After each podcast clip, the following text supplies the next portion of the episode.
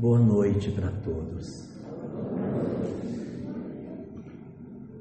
É muito bom estar mais uma vez aqui em Vitória da Conquista, principalmente quando essa oportunidade nos dá a chance de estarmos presentes numa data tão singular em que nós comemoramos não somente os 80 anos da casa este ano, mas na data de hoje, três eventos importantes 171 anos dos fenômenos de Hydesville, que deram origem a todo o desdobramento da pesquisa sobre os fenômenos espirituais. 31 de março de 1869, a desencarnação de Allan Kardec, que hoje comemora seus 150 anos, e hoje também é aniversário da Minervina, de, Vitória, de lá de Barreiras, e que a partir desse ano passou, pelo menos em parte, a integrar o movimento espírita também de Vitória da Conquista. Que prazer estar hoje aqui, nesse momento em que a gente tem a chance de relembrar a obra de Kardec e a contribuição extraordinária que ele nos deixou, com as inúmeras informações coletadas junto aos espíritos com relação à vida espiritual e, fundamentalmente, sobre a vida dos homens, vista sob a ótica dos espíritos. E neste sentido, quando nós eh, nos debruçamos sobre a obra basilar espírita que Allan Kardec teria publicado em 1857, o chamado Livro dos Espíritos, nós encontramos ali, na questão 115, uma questão extremamente interessante que nos assevera que, conforme orientam as obras doutrinárias, os espíritos seriam criados todos absolutamente iguais, sem nenhuma distinção. Todos seriam criados, portanto, como simples e ignorantes. Simples na singeleza de todas as coisas e ignorância não no sentido de estupidez, de rudeza, mas ignorância no sentido de desconhecimento. Nós somos todos criados iguais, e isso é muito bonito porque, conforme asseveram as obras espíritas, nós todos tivemos o mesmo princípio.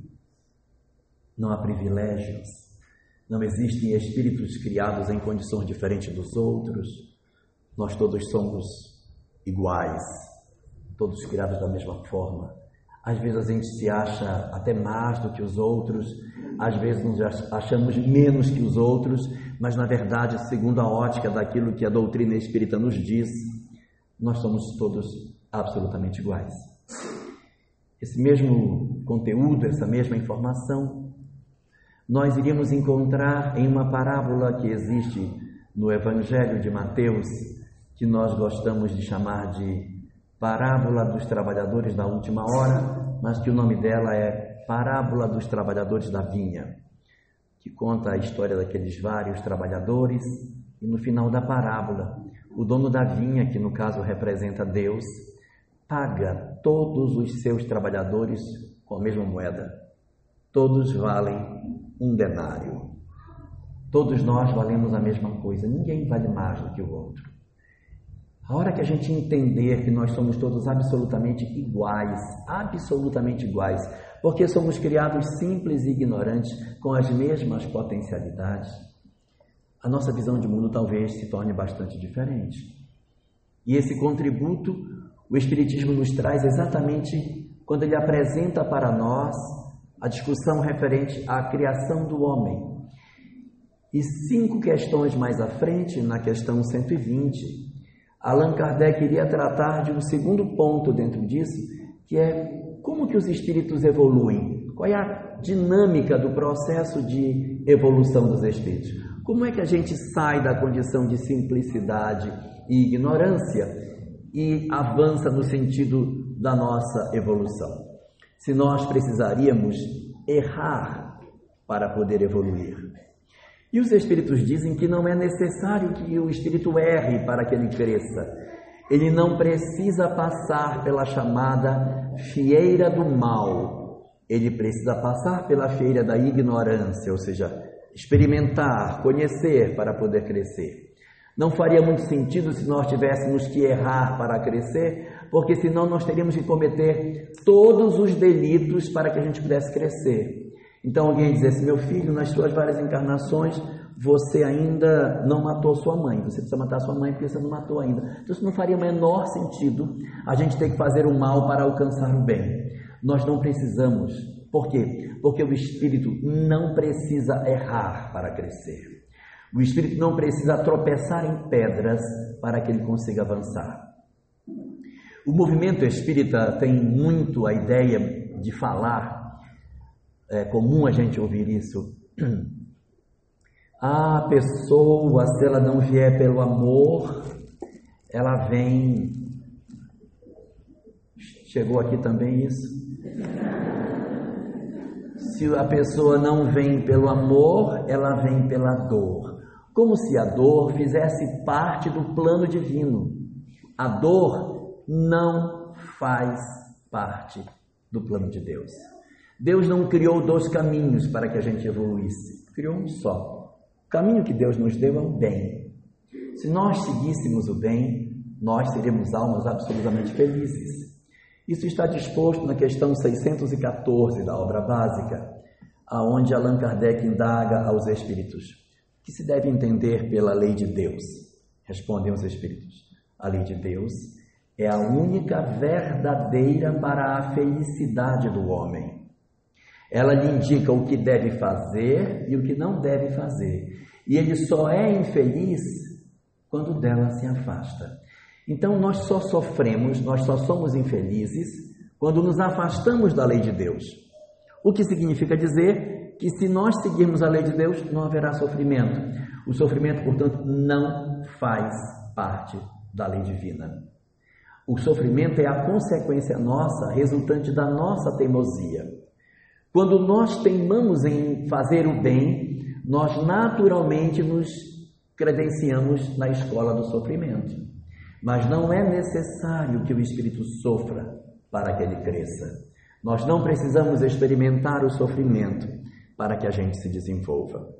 O que ocorre conosco muitas vezes é que nós, à medida que vamos experimentando, que vamos vivendo, nós vamos fazendo opções indesejáveis.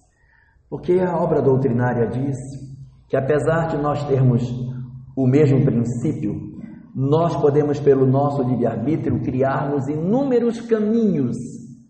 Nós somos artífices da nossa própria história. Mas o destino é o mesmo de todos. Nós nascemos simples e ignorantes, enquanto espíritos que somos, caminhamos por diversos caminhos distintos e no final da jornada seremos todos espíritos felizes. Todos seremos almas puras. Os que errarem menos avançarão com mais felicidade, mais rapidez mais velocidade e alcançarão a felicidade mais cedo. Aqueles dentre nós que formos teimosos, insistirmos por caminhos tortuosos, temos a possibilidade de enveredarmos por caminhos mais longos, nos machucarmos na estrada e, consequentemente, demorarmos mais para alcançar essa felicidade. Mas todos temos um encontro marcado com a felicidade no futuro nós todos seremos felizes. Até mesmo essa pessoa que está pensando agora, também. Um dia também será uma alma pura, será um espírito extraordinário. Pode ser que demore mais, outros demoram menos, mas todos nós alcançaremos essa condição espiritual de sermos espíritos limpos das nossas imperfeições. E às vezes a gente diz assim: e o, qual é o, o, resultado disso? O que, é que acontece conosco quando nós não fazemos as opções mais felizes ou fazemos as opções mais felizes?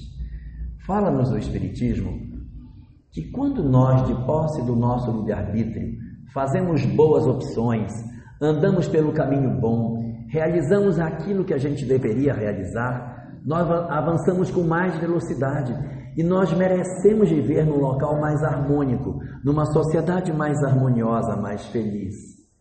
E, consequentemente, esses espíritos que têm esse perfil, eles passam, por conta das opções que fazem, a encarnar em mundos melhores, em mundos mais felizes, aonde existe mais harmonia, aonde existe mais amor, e eles desenvolvem o seu processo de crescimento espiritual em lugares aonde o amor é a grande tônica das coisas. E o que acontece quando os espíritos se tornam teimosos? Sabem que tem que fazer o certo, mas eles dizem assim: não, eu sei, mas eu não vou fazer. Eu estou sabendo, mas eu não faço. Quando nós somos teimosos, nós naturalmente nos credenciamos para que nós ingressemos em mundos que são mundos mais difíceis, mais problemáticos, como é o caso da Terra. A Terra, portanto, ela possui uma amostra ruim daquilo que sejam os espíritos do universo. Nós não somos uma amostra boa, nós somos exatamente uma coletividade de almas bem teimosas, bem arredias ao crescimento. E isso demonstra, a gente demonstra que isso é verdade quando a gente percebe que nós dizemos assim: não, não, eu sei, eu sei disso, mas eu não vou fazer. Então, quando a gente sabe e não faz, é um claro indicativo de que nós somos almas rebeldes. Por isso que nós estamos aqui. O que nos traz para esse planeta é a nossa rebeldia, a nossa teimosia em não aproveitar as oportunidades para fazer o bem, quando essas chances se apresentam diante dos nossos olhos. E o que Deus quer de nós? Para que a gente seja feliz, basta que a gente execute uma coisa: o bem. Se nós fizermos o bem, nós estaremos em condições de alcançarmos a felicidade. O difícil é a gente saber o que é o bem, porque às vezes a gente fala, ah, é o bem, é o bem, mas, mas, mas o que é o bem? O que é o bem? E a obra básica diz o seguinte: o bem é tudo aquilo que é conforme a lei de Deus. Ah, então aquilo que é conforme a lei de Deus, isso é o bem. O difícil é saber na prática, como é que eu vou saber se isso é a lei de Deus, se não é? Como é que eu sei se eu estou fazendo bem ou não? Então eu vou dar aqui cinco dicas de como saber se aquilo que a gente está fazendo é certo. As duas primeiras vêm da questão 919A do Livro dos Espíritos. A primeira, para saber se a gente está fazendo bem, é perguntar se alguém tem alguma coisa contra nós. Se a gente perguntar para as pessoas que moram em casa, que tal fulano? Então, por aí você vai ter uma boa medida se você está fazendo bem ou não, porque essas pessoas vão poder dizer para você se você está sendo correto ou não naquilo que você faz. Essa é a primeira. Identificar se tem alguém que nos critica por aquilo que a gente faz. Segunda maneira, se a gente tem dificuldade para saber isso, a gente imagina outra pessoa fazendo aquilo que a gente faz. Se você visse outra pessoa fazendo o que você faz, você acharia certo ou errado? Aí você vai saber se é certo ou não. Essa é a segunda forma.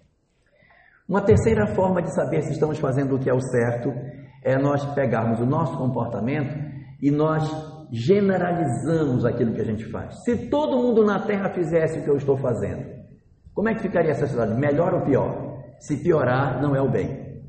Então você, por aí você mede se o que você está fazendo é certo ou errado.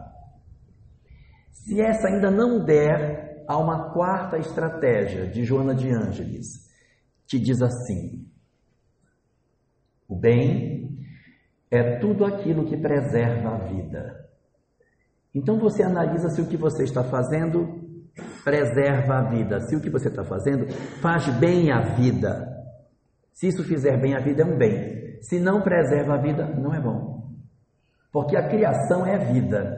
Se você atua contra a criação, você está atuando contra a lei de Deus. Então, o que é o bem? É tudo aquilo que preserva a vida. Então, quando a gente faz algo que prospera a vida em torno de nós, que faz com que a vida floresça mais, isso é um bem. E uma quinta forma de nós sabermos se realmente nós estamos fazendo o bem ou não é nós indagarmos. Se Jesus estivesse no meu lugar, o que ele faria se estivesse no meu lugar? Essa é uma boa medida, porque se ele é, conforme assevera a questão 625 da obra básica, o modelo guia do homem, não sei o da mulher, mas é o modelo guia do homem, é, qual foi o modelo mais perfeito que Deus deu para o homem? Jesus. Então, se ele é o modelo, então a gente coloca Jesus no nosso lugar e aí indaga. É, é brincadeirinha das mulheres, tá? É, a gente indaga: se Jesus estivesse aqui, o que ele faria? Como ele reagiria? Então, essa é uma leitura que a gente pode fazer para nós identificarmos se estamos fazendo o que é o certo ou o que é o errado. Numa síntese de tudo isso, se a gente pudesse resumir, nós vamos encontrar uma síntese desse pensamento na ideia proposta no capítulo 10 do Evangelho de Lucas, um pouquinho antes da parábola do bom samaritano, aonde um doutor da lei levanta-se e pergunta para Jesus: Mestre, o que eu devo fazer para alcançar a vida eterna? A vida eterna nada mais é do que a condição em que você vive no mundo espiritual e não precisa mais voltar. Então você vai ganhar a vida para não voltar mais. É a condição de libertação da condição do planeta. É o nosso processo de vencimento, de, entre aspas, de salvação desta condição que estamos aqui. Ou seja, você se salvou desse mecanismo de encarna, desencarna, encarna, desencarna, que a gente avança tão pouco a cada, a cada existência. Então, quando você conseguir romper com isso, você se salvou dos ciclos reencarnatórios da Terra. Mestre, o que eu devo fazer para me salvar, para alcançar a vida eterna? E o Cristo diz: está escrito na lei. Como é que tu lês? E o doutor da lei dá aquela famosa resposta: amar a Deus sobre todas as coisas e ao próximo como a si mesmo. E Jesus disse: Nisso está contida toda a lei e os profetas. O que quer dizer que tudo, tudo, tudo, tudo que foi escrito, tudo que se escreveu, pode ser resumido nisso. Amar a Deus sobre todas as coisas e ao próximo a si mesmo. Esse é o supremo bem. Aí está o cerne do que a gente tem para fazer. E aí nós perguntamos, meu Deus, o que é que eu tenho para fazer? Me dá uma sugestão para mim, eu queria tanto saber, porque há muitas pessoas que, quando entram na doutrina espírita, que tomam conhecimento de que temos um planejamento espiritual, isso dá uma curiosidade enorme nas pessoas. Principalmente os homens são mais curiosos, e eles ficam numa agonia para querer saber, meu Deus, o que foi que Deus programou para mim? Será, será que é para eu ficar aqui? Será que é para me mudar? Será que eu faço esse curso? Será que eu faço aquele? O que é que Deus quer de mim? O que é que Ele quer? O que é que Ele quer? E um anseio muito grande para que a gente saiba o que é que de fato está programado para nós, como se o conhecimento desse planejamento fosse condição suficiente para êxito espiritual. E isso não é garantia de êxito espiritual. Por quê? Porque imaginemos uma pessoa que teve como planejamento espiritual a seguinte situação: Fulano vai nascer na família tal, ele vai estudar medicina, vai casar com Fulana, terá três filhos, trabalhará no hospital tal durante 40 anos, vai é, desencarnar na idade tal. E aí o sujeito vem para a Terra, ele realmente faz medicina, casa com a mulher que era prevista, tem os três filhos que deveria ter, exatamente as almas estavam programadas, e ainda trabalha os 40 anos no hospital. Desencarna, vai olhar a ficha dele, nota 10. Cumpriu o planejamento todo. Não.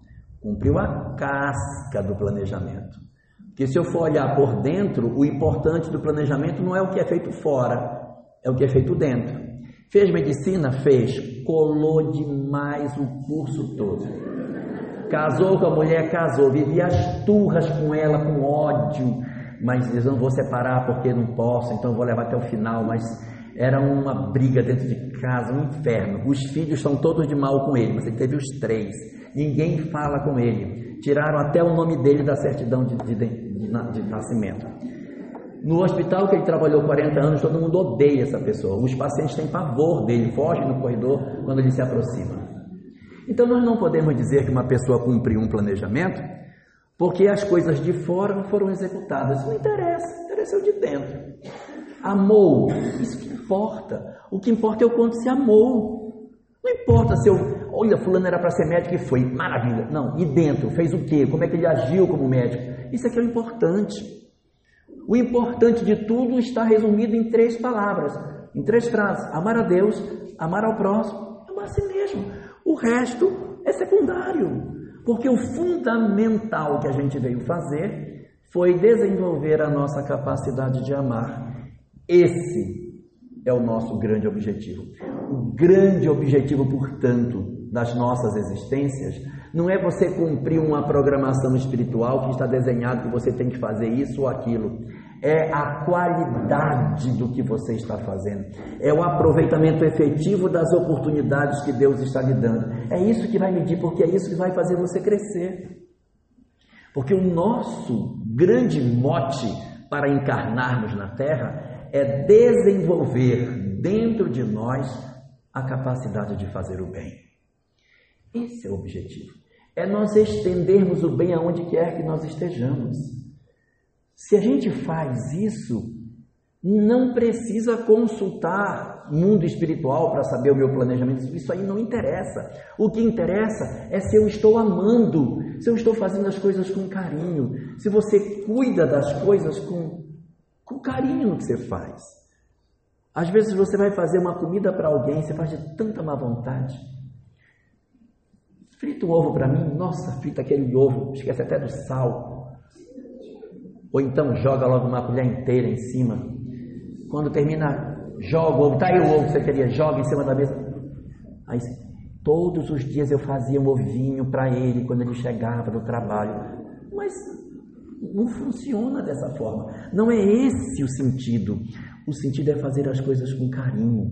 É, é, são os traços mínimos a beleza, na verdade, da vida, ela não está naquilo que as pessoas veem, mas é no que a gente sente naquilo que faz. Às vezes a gente quer ser uma mãe extremamente zelosa com os nossos filhos. Nossa, nós somos horríveis.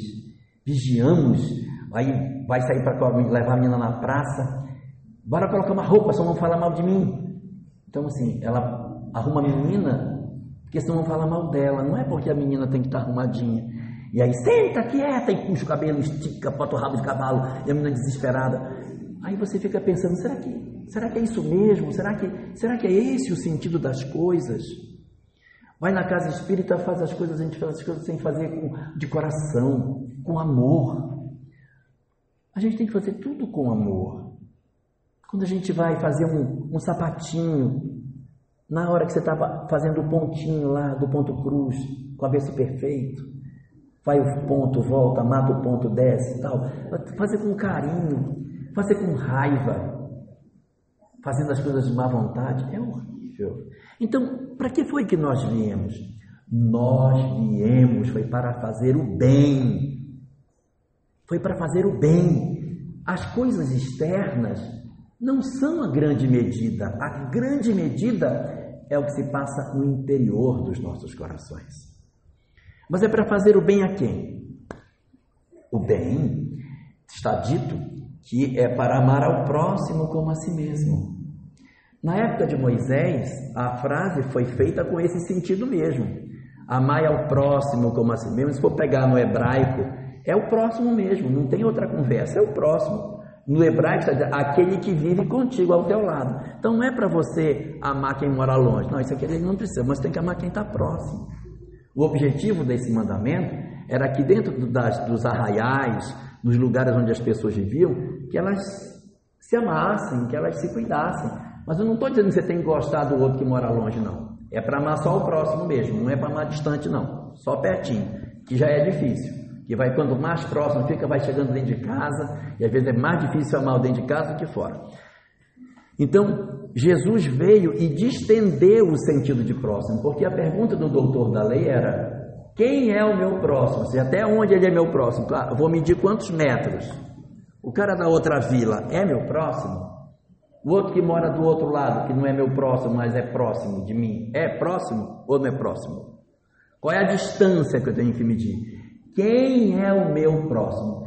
E aí Jesus faz uma ressignificação do que seja próximo, distendendo isso para o inimigo, para o povo que eles não gostavam, que eram os samaritanos.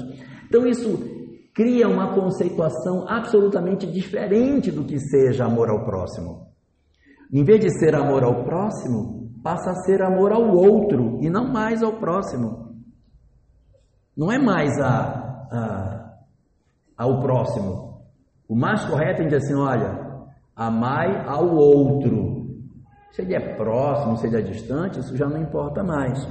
Porque nós temos ainda um rançozinho de, de amor ao próximo, sabe? Vocês podem observar quando tem aquelas notícias de enchente na China, o pessoal diz, meu Deus, olha aí a pessoa sendo arrastada pela correnteza aí. Onde foi isso, meu Deus? Ah, isso foi lá na China, Ai, graças a Deus. Então, se foi lá, se foi lá, pode. Lá pode, porque é longe. Então, isso ainda é um ranço que a gente tem, que a gente não consegue amar o próximo. Se dizer, não, foi aqui do lado, na cidade vizinha. Meu Deus, como é que pode isso? Porque para nós, se é próximo, a gente tem mais preocupação. Existe inclusive um caso narrado no livro Libertação, em que tem um enfermeiro que está administrando um veneno no filho de uma mulher, com o objetivo de que a criança realmente desencarne para ele ficar com ela sem a criança que, entre aspas, iria atrapalhar a relação dele com a mãe. E aí o mentor de André Luiz, junto com a sua equipe, vai prestar socorro a essa criança e a essa mãe que está passando por esse drama. Quando eles chegam lá para fazer a visita, o, o auxiliar, que é amigo de André Luiz, chamado Hilário, quando entra para fazer prestar socorro à mãe, à criança e exatamente aquele que estava administrando o veneno, quando eles entram, Hilário tem um susto enorme e desencarnado, olhando a cena, vira-se para o mentor e diz: Mas ele é meu irmão. Quem estava administrando o veneno era o irmão de sangue de Hilário, que já estava desencarnado. Quando ele vê que é o irmão dele, ele fica desesperado, porque é o próprio irmão de sangue que estaria administrando o veneno para a criança. O mentor, olhando para ele, disse: Hilário, todos são nossos irmãos. Por quê? Porque a gente tem a tendência de, como é meu irmão, é, eu, eu acho que eu tenho que ter uma preocupação maior. Então, o amor universal é aquele que vai distender esse sentimento. E o curioso da história é que quando Hilário fica assim muito perturbado no que está acontecendo, ele se aproxima espiritualmente do irmão e fala para o irmão sem que o irmão perceba, porque o irmão não era médium, ele se aproxima do irmão e diz: Eu te juro que se você matar esta criança, eu mato você. Isso é porque é o amigo do André Luiz. Mas você vê como a gente se desequilibra quando as coisas se, apro se aproximam muito de nós. A gente precisa aprender a desenvolver essa capacidade de amar e de fazer o bem, não olhando apenas o, o próximo, aquele que está ali pertinho, que faz parte, mas de estender isso no sentido mais amplo. O ideal seria que nós alcançássemos uma condição plena de amarmos a todos indistintamente. Essa é a condição que a gente poderia dizer que é a condição perfeita. Você realizar o bem, você querer o bem, você fazer tudo o que você puder por todos, independente de quem seja, olhar a todos da mesma forma. Você querer ajudar, querer ser prestativo, você querer o bem de todos que estão em seu derredor. Como se fosse numa síntese, né? Como se fosse assim uma, um desejo de benevolência, ou seja, vontade de fazer o bem com todos e não só com alguns. Porque ser bom, bom com alguns é um mérito, mas não é ainda o ideal. O ideal é que esse nosso sentimento de benevolência ele se distendesse todos, indistintamente, observando que todos nós somos irmãos e que todos temos o mesmo valor. Todos valemos um denário, todos somos a mesma coisa. Então essa é a grande, a grande chamada que a gente encontra na proposta que a doutrina espírita tem. Que nós sejamos efetivamente espíritos capazes de amarmos a todos, de fazermos o bem indistintamente. Só que nem sempre dá, tá? Nem sempre dá, porque às vezes a gente tem umas pessoas que são bem difíceis. Não que elas sejam difíceis conosco, mas elas são difíceis que a gente vê, a gente assiste a televisão, mas não é um absurdo. Um homem desse tem que estar preso, um desse tem que estar morto. E a gente começa a se revoltar com aquilo que os outros fazem. Porque o ideal seria que a gente exercitasse a nossa benevolência com todos, indistintamente, com todos. Mas o que acontece? A benevolência que a gente às vezes quer estender a todas as pessoas não dá, porque existem algumas pessoas que são difíceis. Elas fazem o que é errado, elas exploram os outros, elas fazem maldades, elas humilham as outras pessoas, tratam com arrogância, pisa. Se tem poder, pisa em quem não tem. E aquilo você vai se incomodando com aquilo e vai tentando, vai ficando até perturbado, vai ficando incomodado tanto com essa questão que você começa a dizer, ah, meu Deus do céu, ah, se eu tivesse poder, eu resolvi esse problema, que eu ia pegar esse cara, você ia ver o que eu ia fazer com ele. Então a gente nota que de repente, às vezes, nós começamos a pegar um viés indesejável, porque o mal que o outro faz acaba me contaminando, é um perigo, porque daqui a pouco eu estou tão irado quanto o outro. Isso é perigoso. Nós não podemos permitir que o mal do outro nos desequilibre. Porque se ele faz o mal e eu me revolto com o mal que ele faz, a ponto de eu ter ódio daquilo que ele está fazendo, é perigoso. Porque a gente sintoniza, nós passamos a vibrar na mesma sintonia e isso não é bom. Porque as mesmas companhias que perturbam lá podem perturbar a nós também. Nós passamos a fazer parte de um circuito de forças e a gente às vezes não percebe, mas quando a gente começa a, a se envolver com determinadas posições muito duras, a gente vai fazendo parte de um cinturão de ideias e esse cinturão de ideias vai se fortalecendo e quando a gente se dá conta, você está dentro dele. Você foi capturado pela ideia, a ideia não é mais nem sua. Você está fazendo parte de um, de um circuito de energias que são muito ruins e que vai formando grupos de ideias. As pessoas às vezes nem se conhecem, mas elas possuem uma identidade de, ide de ideais, exatamente porque o pensamento delas de desejar o mal a alguém faz com que elas comecem a criar laços, vínculos. E esses vínculos são ruins, sabe? Eu não quero assustar ninguém, não, mas a gente tem uma tendência danada a reencarnar perto daquilo que a gente odeia, tá?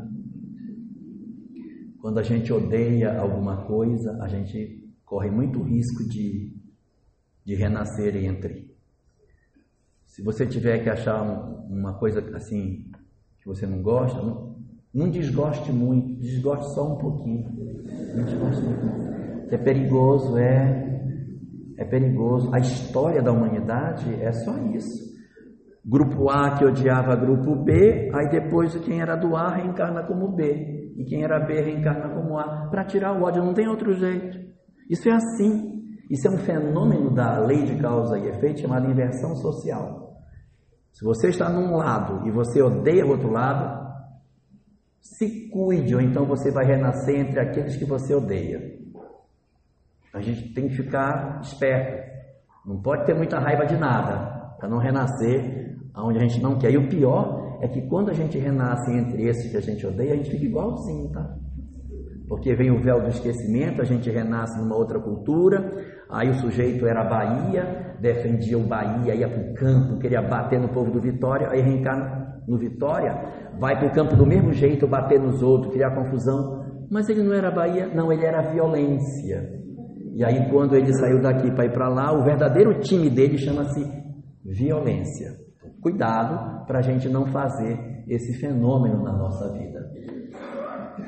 Isso da gente se incomodar, se perturbar com aquilo que acontece na nossa sociedade é muito comum. E no livro Contos desta e de outra vida, há um capítulo excepcional, é o capítulo 23 da obra. Esse capítulo 23 conta uma, um momento muito singular da vida de Simão Pedro, não o que esteve ontem aqui, o outro. Então diz que 11 anos depois da morte de Jesus, Tiago, filho de Zebedeu, foi preso e ele Pedro assiste à prisão e tudo que acontece, as pessoas cuspindo nele, humilhando, jogando pedra, e ele vai acompanhando o companheiro no meio daquela loucura, ele é arrastado para o templo, e as pessoas vão gritando aquela, aquela gritaria das pessoas, aí os soldados chegam, e aí é dada a ordem de execução de, de Tiago, o soldado tira da espada e executa Tiago. Pedro fica arrasado, arrasado. Volta para casa perturbadíssimo com a perturbação dos outros. Meu Deus, como é que pode? Senhor, eu queria tanto que tu estivesses aqui, mas você já foi crucificado. Ai, que dor, ai, que saudade, porque eu queria tanto poder trocar uma palavra contigo, porque eu não aguento essa dor. Aí, quando ele abre os olhos, Jesus diante dele. Pedro, o que, é que está acontecendo? E na sequência da história, Pedro vai citar cinco personagens, um atrás do outro, mais ou menos assim. Ah, Senhor, fulano, aí, Jorebe, Jorebe fez isso, isso, isso, isso, ele é um absurdo, ele não podia ter feito e tal. E ele reclama, reclama quando ele termina de dizer, Jesus diz para ele, Pedro, Jorebe vai viver. Aí, e fulano, Amenabe, você imagina? Aí reclama do segundo. Quando termina, Jesus diz para ele: Pedro, Amenabe vai viver. Aí puxa um terceiro, Jonaquim, e reclama de, do terceiro. Aí depois que termina, Jesus, Jonaquim vai viver, Pedro. Não, mas não é o Senhor. E Amós, Amós, Amós, Senhor. Aí como relaciona o que Amós fez? Pedro, Amós também vai viver. E Herodes, que aceita tudo isso e que determina a morte dos teus seguidores, Herodes também vai viver. Aí a gente fica assim, e daí viver? É porque o pior que pode acontecer com aqueles que fazem o mal é viver. Porque eles vão ter na sua vida que consertar tudo que fizeram errado. Será que é fácil? Você conviver com os erros que você fez? E diz Jesus na conversa com Pedro: Pedro, eles irão viver. E o remorso possui fé o suficiente para amargar uma vida. O remorso possui fé o suficiente para amargar uma vida. E esses homens vão viver, eles vão encontrar as experiências, assim como essas pessoas que a gente às vezes vê e diz, um absurdo, também vai viver, gente. Todos vão viver. E a lei de causa e efeito vai encontrar todos eles. Então a gente às vezes se desespera com coisas e precisa entender que nós não podemos nos desesperar com a falta do outro, mas ter misericórdia com aquilo que acontece, porque a gente tem que entender a lei de causa e efeito. E quando as pessoas agem, quando alguém comete alguma falta, ao invés de nós odiarmos aquilo, que nós tenhamos misericórdia, que nós tenhamos indulgência com a falta dos outros. A indulgência é exatamente a nossa capacidade de, diante de uma falta que o outro comete, você ser capaz de entender, de perdoar, de ter misericórdia. Misericórdia é colocar o coração na miséria. Misericórdia. Então você pega o seu coração e coloca sobre a miséria, sobre a nossa miséria. É você ter o sentimento de coração sobre a miséria humana.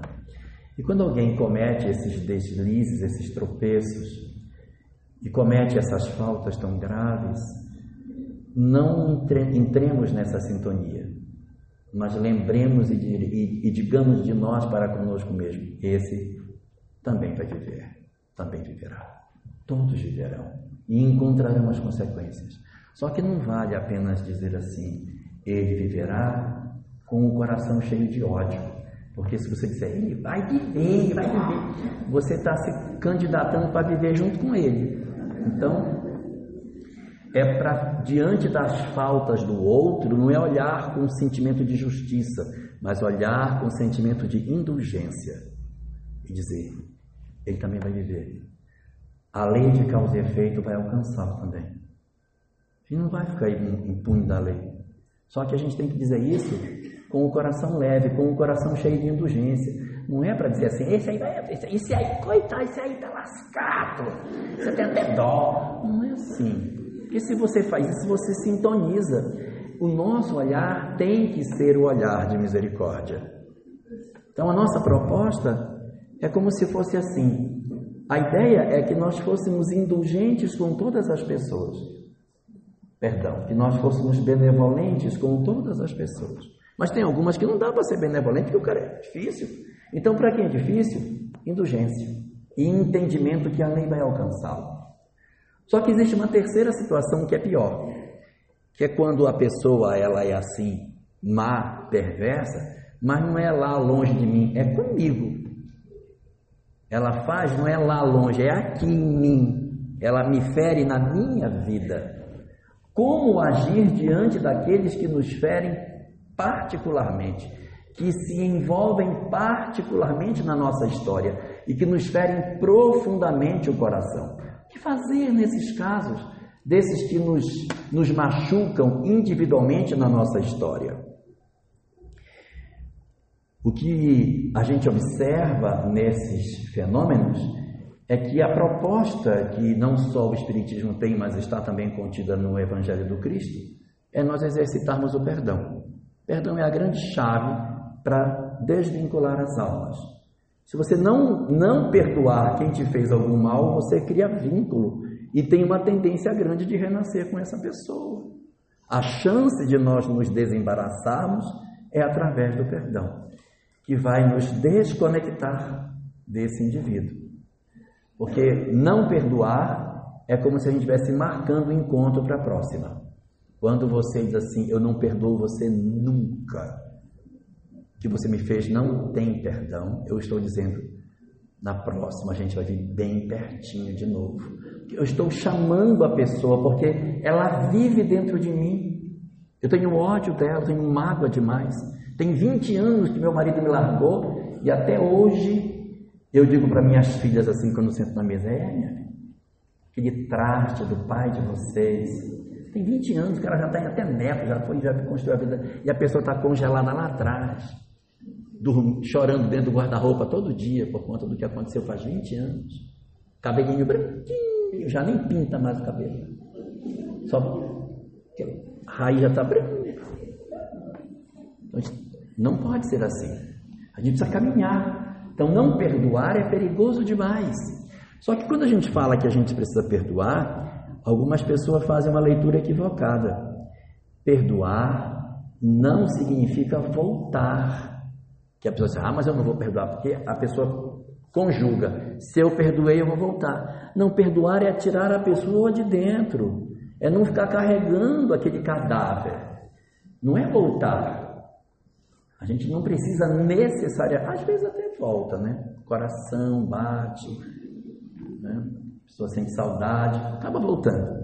Mas isso não é uma condição obrigatória. Mas o perdão é você não ficar carregando aquele peso, relembrando da pessoa e o coração vai alterando o batimento cardíaco, de noite você não consegue dormir, fica agoniado, por quê? Porque contou a história de novo, chorou de novo, dez anos depois chorou tudo de novo, aí vai ter que tomar aquela bandinha de Rivotril para poder dormir, porque não conseguiu dormir. Então, isso aí é que é o problema, é quando a gente começa a carregar a pessoa dentro de nós. Então, quando a gente vive essa condição, nós precisamos aprender a nos liberarmos de carregar a pessoa dentro de nós, seja pela mágoa e seja pelo ódio. Às vezes a gente não tem ódio da pessoa, mas tem uma mágoa danada. É, Nunca mais eu fiz aquele risoto aqui, porque aquele outro lá gostava. Então fala, carrega a pessoa, vai carregando a pessoa dentro de si. Solta, papai. Deixa a pessoa, deixa a pessoa seguir, siga a sua vida, deixa o outro seguir. Senão a gente sofre, o outro sofre, a gente vive uma vida infeliz, carregando o outro dentro de nós. E quando termina a existência, quando chega no mundo espiritual, diz: Olha, a próxima é coisa, não, pelo amor de Deus. Mas você carregou a pessoa a vida toda dentro de você. Então a gente precisa aprender a se desembaraçar disso para a gente poder caminhar. Então, quando a gente tem alguém que nos machuca, particularmente, o perdão É a grande chave para que a gente consiga fazer isso. E nessa dinâmica existem algumas relações que são bastante doentias, que nos machucam muito. O livro dos Espíritos tem uma questão, que é a questão 940, que trata especificamente das uniões antipáticas, que fala sobre essas relações difíceis que a gente pode manter com os entes queridos. E a gente poderia pegar essas relações antipáticas e dividir em três grupos. O primeiro grupo são as relações antipáticas que são sociais, não são da família. Se é uma pessoa que não gosta de você, no seu trabalho, sei lá onde, na vizinhança, se a pessoa trata você mal, ou você não se dá bem, você não tem a obrigação de, não, eu tenho que me dar bem com ela, senão eu vou sair mal da encarnação. Se você não consegue, deixa. Não fique fazendo força, não fique medindo com a pessoa, ela passa e você grita, ah, isso aqui. Não vá bater boca com ninguém, deixa a pessoa seguir. Não vá ter ódio dela também, apenas se recolha. Cumprimente, boa tarde, mas não fique contando sua vida de novo porque já deu confusão. Então a gente se recolhe, mas não guarda mágoa e não tem ódio, mas a gente se preserva. Existe um, um, um guru indiano que ele tem uma frase boa que diz assim: Nunca conte a um amigo aquilo que você não contaria para um inimigo. Porque você conta para um amigo uma coisa, depois esse amigo usa o que você contou e acaba atrapalhando sua vida. O que você não puder contar para um inimigo, não conte com o amigo. De repente ele vai até não é tão amigo quanto você pensava e pode atrapalhar você. Resultado: a proposta que o Espiritismo nos traz é que a gente promova exatamente esse mecanismo de nós, quando temos alguma questão social, a gente identificar isso e se recolher. Se é no meu ambiente de trabalho, não vá tratar mal a pessoa, não vá bater porta, virar a cara quando a pessoa passar, tratar mal, porque senão cria vínculo. Você vai tratar a pessoa com cortesia, mas você dá uma diminuída na ideia. Agora, se for familiar, aí complica. Porque não é possível que Deus tenha errado, gente, que a gente renasceu com quem não tem que conviver. Quando a gente convive dentro de casa, existem dois subgrupos. Existem aqueles que são familiares, que nunca serão ex. Todo familiar que nunca passará para a condição de ex é sinal de que a gente não pode abandonar. Ou seja, não tem ex-pai. Ah, esse aqui é meu ex-pai. Não existe ex-pai. Ex-pai, ex-mãe, ex-filho, meu ex-irmão. Isso não existe. Então, aqueles que não, não passam para a condição de ex, a gente vai caminhar com eles, viu? Vamos caminhar. Ai, mas é, é muito difícil. Ele pode ser o seu grande instrumento de crescimento. Caminhe com ele. De repente você está aprendendo com ele. Não aguento mais, eu já usei tudo que eu podia, não suporto mais. Se eu ficar junto com ele, vai sair ser pior. Se está assim, se você não tem mais recursos, então muito bem. Você mora no outro canto, mas não abandona. Você fica prestando apoio, fica próximo. A gente não abandona filho, a gente não abandona pai, a gente não abandona os nossos, os nossos familiares. A gente não faz isso. Porque a gente tem compromisso com eles. O que não quer dizer que se eles errarem, obrigatoriamente a gente vai responder pelos erros deles. Nós só vamos responder pelos erros dos nossos familiares se nós os abandonarmos. Mas se nós cuidarmos, fizermos tudo o que pudermos e eles errarem, a responsabilidade corre por conta do livre-arbítrio deles. Então, é, essa é a questão para esse segundo subgrupo. E tem um terceiro subgrupo, aqueles que são familiares e que podem ficar na condição de esse. Não é? Marido, né? mulher. Não sei se vocês sabem, mas o Código Civil brasileiro não tem ex-sogra, tá? Sogra não, não perde a condição. Mas assim, quando a gente tem um, um relacionamento que ele é difícil, a proposta da doutrina espírita é que a gente faça um esforço para se juntar, para não quebrar. Todo mundo se perde quando a gente rompe um relacionamento. Todos perdem. E às vezes a gente não quer mudar e não percebe que nós somos o grande elemento que faz a desarmonia dentro do casal. Então a gente procura, procura ajuda. Está ruim a relação conjugal? Procura a casa espírita, faz um tratamento. Procure, procure estar próximo. Se o problema não tem uma causa definida, você pergunta, mas por que você não está mais? Não sei. Quando você não sei, pode, não tenha dúvida, tem problema obsessivo no meio. Porque os espíritos perturbam demais, você não sabe nem por que não quer mais a pessoa. Então, tomar cuidado para que a gente não enverete por um processo obsessivo e de repente abandonar um relacionamento, eu não sei nem por que eu quero largar. A proposta do Espiritismo é que a gente faça o esforço que nos for possível para manter a relação. Desculpando, perdoando, tentando. Está difícil, tira férias, viaja junto, faz alguma coisa, procura ter coisas em comum, ter, ter cumplicidade no que faz, acompanha o marido naquilo que ele realiza, mesmo que você não goste muito, e ela acompanha, e ele acompanha o que ela faz, mesmo que ele não goste muito, mas é essa cumplicidade que dá a liga da relação. Se cada um for para um lado totalmente diferente, realmente vai ficar difícil a relação ser mantida. Então a gente precisa investir nisso, porque esse é o objetivo. Às vezes as pessoas são diferentes exatamente para desenvolver em nós a nossa capacidade de nós resistirmos à desistência das coisas. Nós estamos para perseverar. Se existir, entretanto, violência, se as questões agora que nos envolvem a violência, aí a gente entrega na questão na mão da justiça. Aí é outra conversa. A conversa já é diferente. Mas enquanto a gente puder buscar o nosso entendimento e nos harmonizarmos, tentando encontrar as nossas identidades, a gente tem que fazer.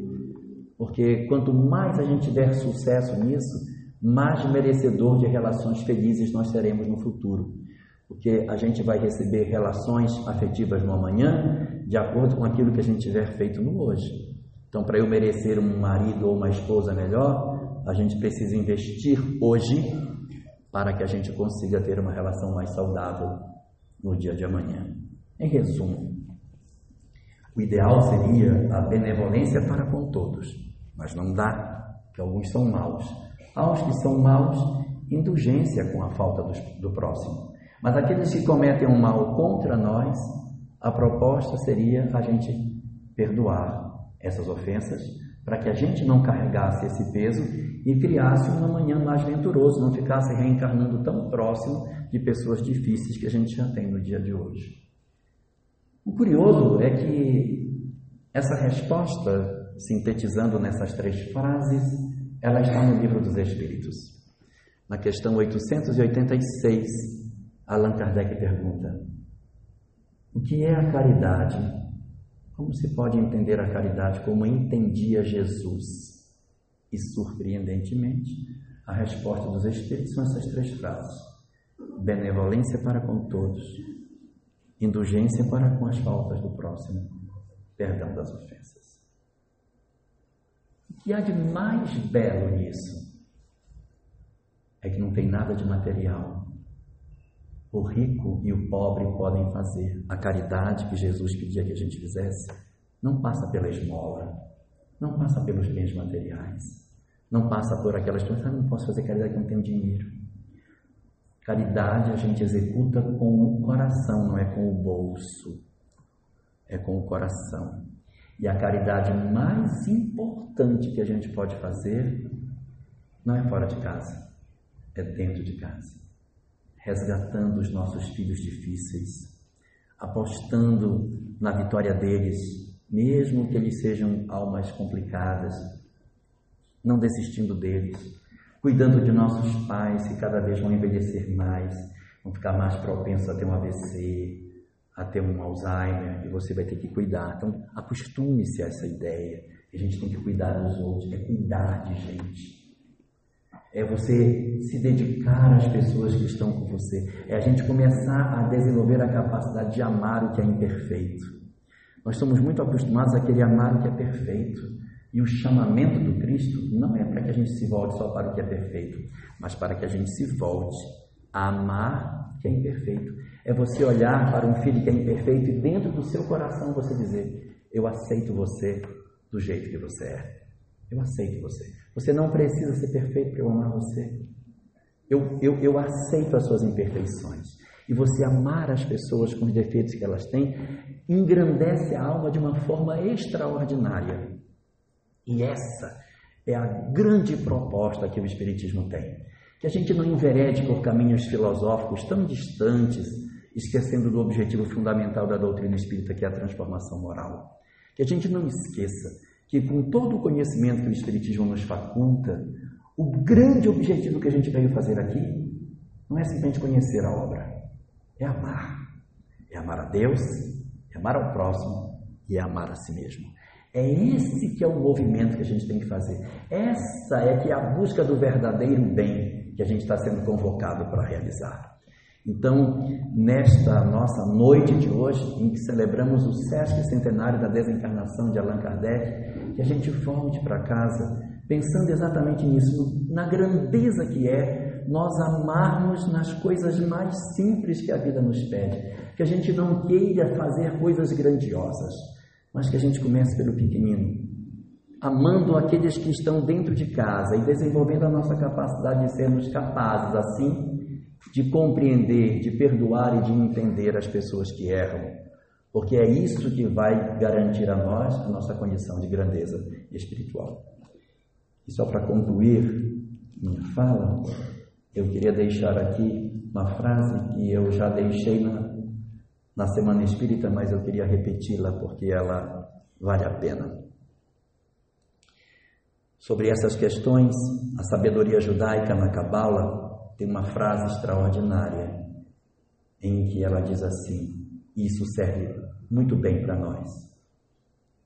As almas grandes não são aquelas que realizam grandes coisas, mas a grandeza das almas se caracteriza pela capacidade de colocar grandeza nas pequeninas coisas que elas fazem.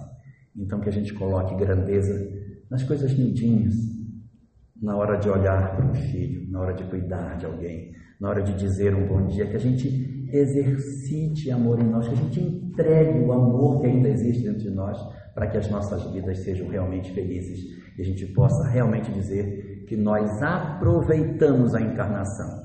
Não porque nós cumprimos a casca do nosso planejamento, mas porque a gente soube amar resolutamente todos aqueles que Deus nos deu. Muito obrigado. Boa noite.